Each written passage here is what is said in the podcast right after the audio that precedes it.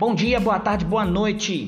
Que Deus possa abençoar sua vida em nome de Jesus e que essa mensagem te encontre em paz e gozando da mais perfeita saúde.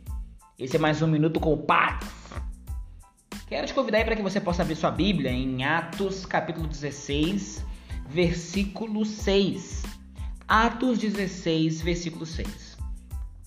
Assim se diz: E percorrendo a região frígio-gálata, tendo sido impedidos pelo Espírito Santo de pregar a palavra na Ásia. Só até aqui.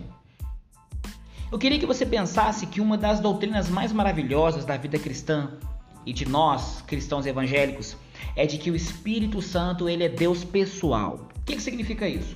O Espírito Santo ele se entristece, ele sente vontades. O Espírito Santo tem desejos. O Espírito Santo tem sentimentos que a gente poderia classificar alguns deles também como sentimentos que se repetem nos sentimentos humanos. A gente chama isso de antropopatia. Antropos vem de homem, patia vem de sentimentos. Eu queria que você pensasse nisso, porque nessa, nessa situação aqui, Paulo, ele com a sua comitiva estão querendo pregar a mensagem lá na região da Galácia. Só que o Espírito Santo impede eles. E aí é que entra dois aspectos. O primeiro aspecto é que o Espírito Santo tem vontades. E o segundo aspecto é que o Espírito Santo precisa ser obedecido.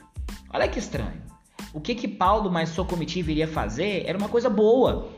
Eles iriam pregar a palavra do Senhor.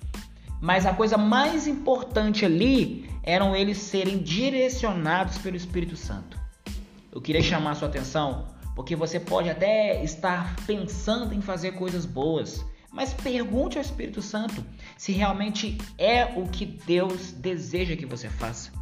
Muitas vezes nós estamos fazendo as coisas certas no momento, na expectativa errada.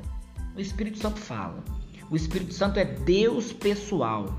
E muito mais do que residir no coração do homem, quando ele preside o coração do homem, o homem sabe o que fazer em relação a esse doce espírito que comunica verdades absolutas no coração daqueles que creem. Eu desejo para você uma vida direcionada por esse espírito maravilhoso que nos convence do pecado, da justiça e do juízo. Aplique isso na sua vida pode ter certeza que vai ser sucesso. Que Deus te abençoe em nome de Jesus, que essa mensagem te encontre com paz na graça do Senhor Jesus. Um abraço, até mais, falou!